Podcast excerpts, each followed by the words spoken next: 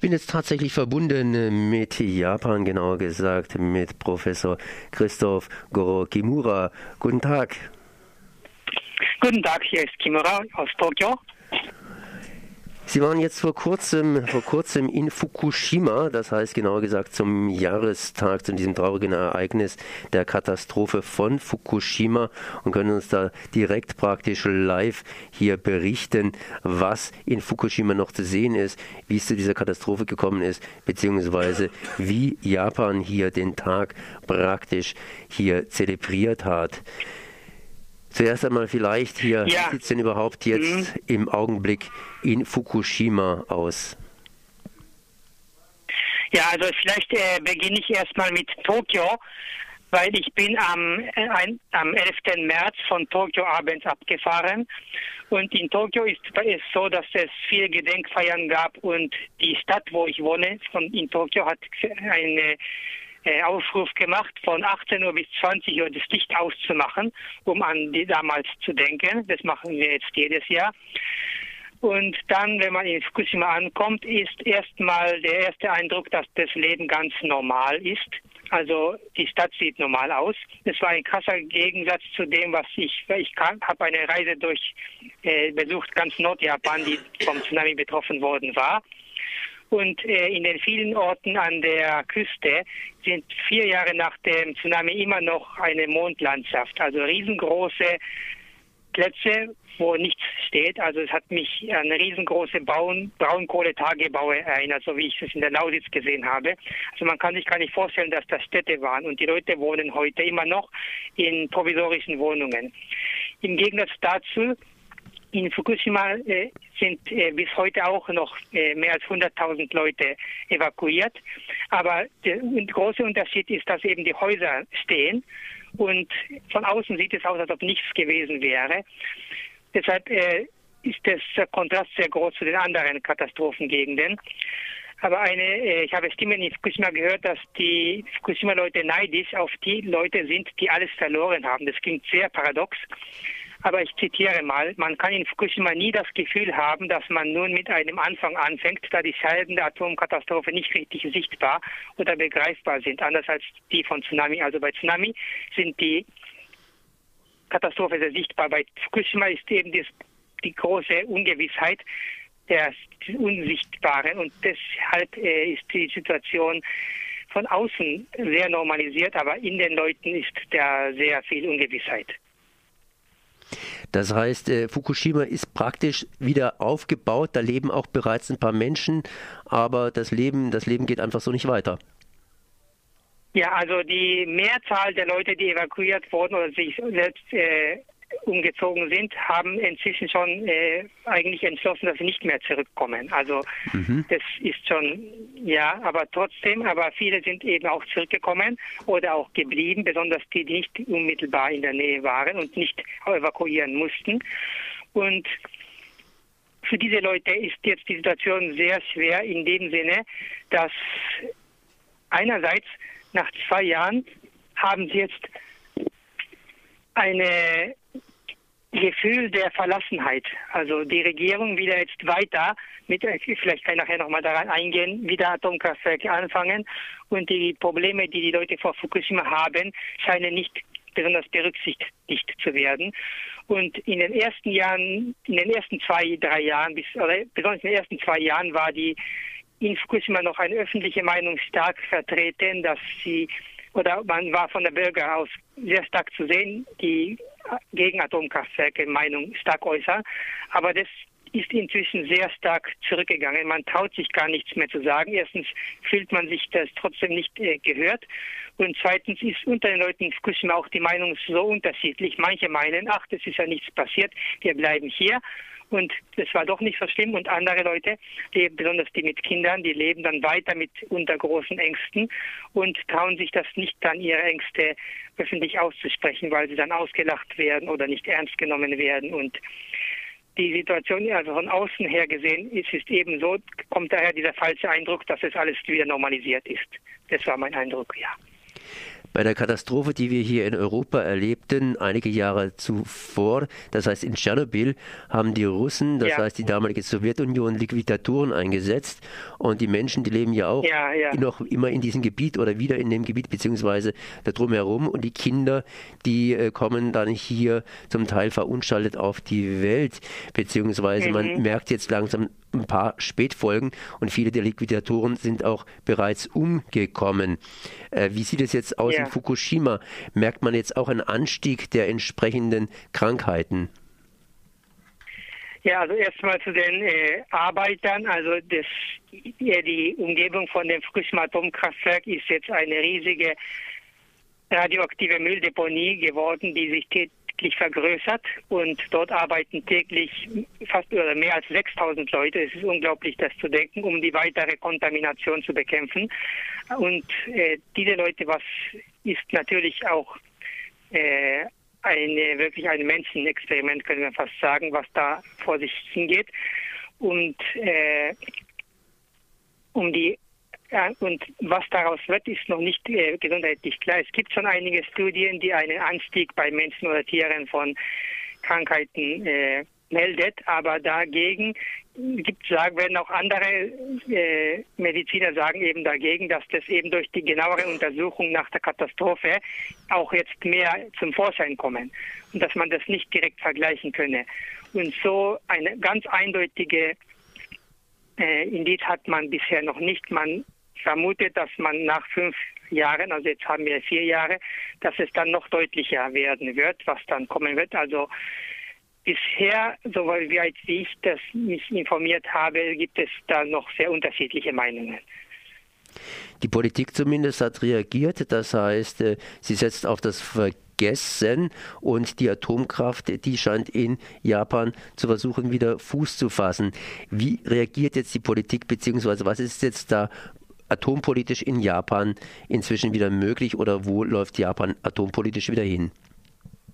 Ja, also erstmal ist jetzt seit äh, Oktober, seit, äh, seit September 2013 läuft kein Atomkraftwerk mehr. Also nach dem Fukushima Katastrophe hat man am, zwei, am, im Juli 2012 in Fukui ein Atomkraftwerk wieder, äh, wieder äh, eingeschaltet das aber dann nach einem Jahr zur regelmäßigen Überprüfung wieder stillgelegt worden und ist und seitdem ist Japan atomkraftfrei. Also jetzt machen Japaner sagen manchmal die Ironie, dass Deutschland zwar offiziell den Atomausstieg beschlossen hat, aber es laufen noch Atomkraftwerke und in Japan hat man beschlossen, weiter Atomkraft zu machen, aber es laufen gar keine Atomkraftwerke. Also das ist ein komischer Paradox.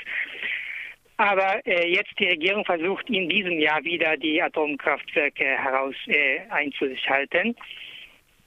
Und äh, der, als, das scheint vielleicht für Deutsche unverständlich. Warum?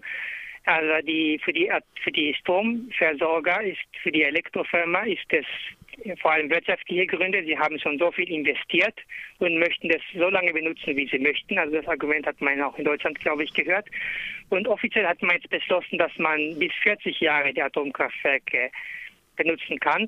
Aber nach besonderem Antrag bis sogar 60 Jahre kann man weiter benutzen. Und darauf möchten die Atomfirmen, die Energieversorger setzen. Und da sind sie auch voll dabei.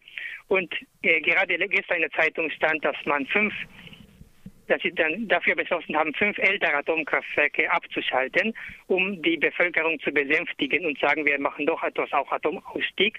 Aber wenn man genau schaut, ist es nicht ein richtiger Atomausstieg, sondern nur äh, ein rein ökonomischer Kalkül, dass sich diese alten und relativ kleinen Atomkraftwerke eben nicht mehr ökonomisch rentieren.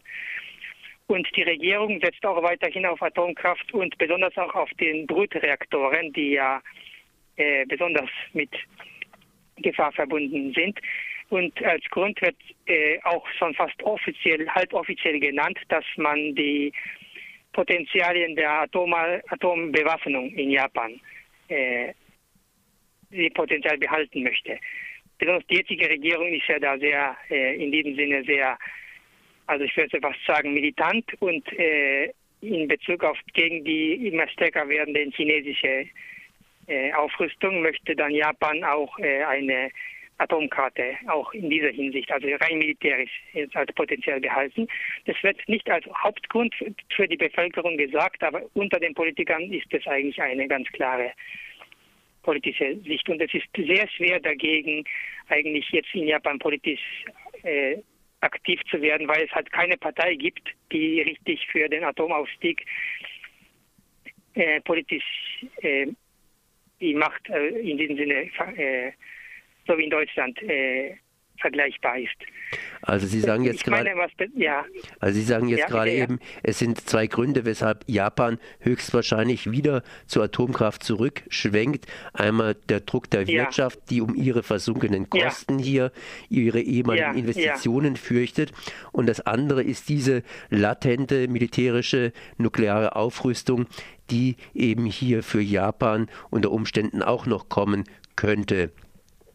Ja. Und der dritte Grund, ich, den ich ja. jetzt hier noch ganz einfach nachfügen kann, wo ich Sie einfach unterbrochen habe, war, dass in Japan praktisch keine politische Organisation wie bei uns Ökoparteien oder sonstige Friedensparteien existieren, die eben hier geschlossen gegen Atomkraft mobil machen werden oder machen könnte. Ja, wie, Sie hatten gerne das, Schlüsselwort geschlossen gesprochen. Das ist eben in Japan das Problem, dass zum Beispiel auch in Fukushima gibt es ganz viele kleine Splittergruppen, die sich mit den Atomfragen beschäftigen, aber sie finden sich nicht zusammen. Das ist nicht nur bei der Atom Anti-Atom-Bewegung so, sondern allgemein in Japan, dass es in den Bürgerbewegungen eigentlich immer nur lauter Splittergruppen gibt, die sich dann untereinander auch voneinander isolieren und nicht zusammen irgendwie arbeiten. Es ist äh, wirklich ein Grundproblem der japanischen Gesellschaft, dass man da irgendwie nicht diese, also zum Beispiel es gibt äh, ganz viele Umweltbewegungen, die sich alle japanisch äh, oder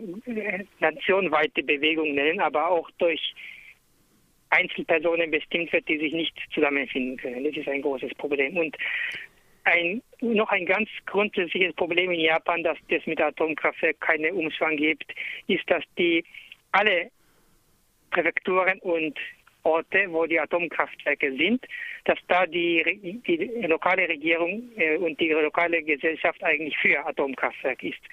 Es ist, klingt sehr komisch, weil die am meisten betroffen werden. Aber die sind so äh, wirtschaftlich abhängig von den Atomkraft, wegen dem japanischen System, dass die Orte die Atomkraftwerke annehmen, jedes Jahr eine ganze Menge von Geld bekommen. Also ich war jetzt vor einiger Zeit in Fukui gewesen, wo es 15 Atomkraftwerke in einer Gegend gibt, also die höchste Konzentration in der ganzen Welt. Und da gibt es auch unglaubliche äh, große Gebäude und schöne Straßen und zum Beispiel das, größte, das Kino mit dem größten Bildschirm gibt es in einem Dorf in dieser Gegend, wo es Atomkraftwerke gibt. Es klingt komisch, also nicht in Tokio, sondern in, diesem, in dieser kleinen Stadt gibt es das Riesenaquarium mit, mit äh, tropischen Fischen und Museen und alles so und das kommt alles aus dem Atomgeld. Und da möchte halt, möchte, sind, fühlen sich die Leute nicht in der Lage, sich von diesem Geld zu trennen. Das scheint mir natürlich dann so zu sein wie in Deutschland ähnlich auch hier kommunale Gewerbesteuer und solche Sachen, ähnlich auch in Frankreich, mhm. dass es natürlich auch ein politisches Problem ja. ist. Jetzt kenne ich mich in, Frank in, in, in, Japan natürlich nicht so gut aus. Äh, wie ist denn Japan politisch so organisiert? Vielleicht ganz knapp als Überblick, einfach mal um, ja. um also wie, wie könnten zum Beispiel eine Ökobewegung tatsächlich politisch aktiv werden, beziehungsweise gibt es da auch mhm. politische Hinderungsgründe, dass man da als Japaner sich nicht so demokratisch einbringen kann, wie man es vielleicht möchte? Ja, also erstmal, mein Eindruck ist, dass in Japan und in Deutschland ganz andere Leute Politiker werden. Also zum Beispiel in Japan ist auch die Rate der Politiker, die schon von Elterngeneration her, also wie ein Familienberuf, also Bauernsohn wird Bauer, äh, Politikersohn oder Tochter wird Politiker. Und dass eben dieser Name der Familie eine sehr große Rolle spielt. Also weniger die Persönlichkeit an sich, sondern die Familie und das bleibt also in der Familie und die Stammwählerschaft wählt auch dann weiter diese Familie. Der jetzige Premierminister ist in der dritten Generation Politiker. Sein Großvater war auch Premierminister nach dem Zweiten Weltkrieg und sein Vater war Außenminister. Und äh, diese Struktur macht es sehr schwer, den Leuten, die eben nicht in dieser Struktur drin sind und in der jetzigen äh, sozusagen politischen und wirtschaftlichen Machtstruktur drin sind, da reinzukommen und äh, die politische Macht äh, zu oder, die, oder sich politisch richtig in, in Funktion in politischen Funktionen zu begeben. Und die Parteien sind auch nicht so deutlich organisiert, wie es in Deutschland der Fall ist, dass man von einer Partei erwarten kann, dass sie ein Wahlprogramm richtig hat, sondern es gibt viele Parteien, die sich eigentlich kaum voneinander unterscheiden von die jetzige LDP, die Liberaldemokraten und die andere, die Opposition, die, Demokratische Partei. Da ist es eigentlich sehr schwer, eine deutliche Konturen zu erkennen. Deshalb ist es auch für die Wähler sehr schwer, kann es sehr schwer ein im Wahlprogramm eine Rolle spielen, solche Fragen. Das ist mit Deutschland eigentlich sehr schwer zu vergleichen, ja. Ich möchte an dieser Stelle ganz einfach das Gespräch abbrechen. Das könnte man natürlich noch weiter und weiter und weiter führen. Habe ich noch irgendwas vergessen, was jetzt unbedingt wichtig wäre zu diesem Jahrestag Fukushima? Ja, also ein Punkt, der vielleicht für deutsche Hörer interessant ist, ist, dass sehr oft Deutschland erwähnt wird. Zum Beispiel in dem neuen japanischen, vom japanischen Wirtschaftsministerium herausgegebenen Energiebericht wird eine richtige, ich würde fast sagen, Negativkampagne gegen die deutsche Energiewende gemacht. Es wird geschrieben, dass der, der Ausstoß von Treibhausgasen wegen Atomausstieg steigt oder dass die wegen der Energieumlage, die Strompreise steigen in Deutschland, also als Horrorszene Deutschland sozusagen. Und auf der anderen Seite von einem Bürgerinitiativen, die äh, über einen Alternativpolitikbericht für Atomausstieg äh, gerade herausgegeben haben, wird die Deutsche Ethikkommission erwähnt oder die Erfolge der deutschen Anti-Atomkraftwerkbewegung bei Gerichtsverfahren oder der Ausstieg aus dem Brutreaktor in Deutschland. Also es wird sehr stark auf Deutschland geguckt von verschiedensten Blickrichtungen und versucht, das auch auf Japan übertragbar zu machen oder eben es als Antibeispiel zu sehen. Und deshalb finde ich das sehr wichtig, dass Deutschland die Energiewende bewusst weiter treibt und für Japan auch zeigt, dass es einen anderen Weg gibt als den Weg, den die japanische Regierung gerade versucht zu gehen. Dann danke ich mal hier für diese Worte Professor Christoph Goro. Kimura aus Japan, aus Tokio. Und äh, ja, bedanke mich ganz herzlich für dieses Gespräch. Jawohl, ja. Vielen Dank. Ja, wir hören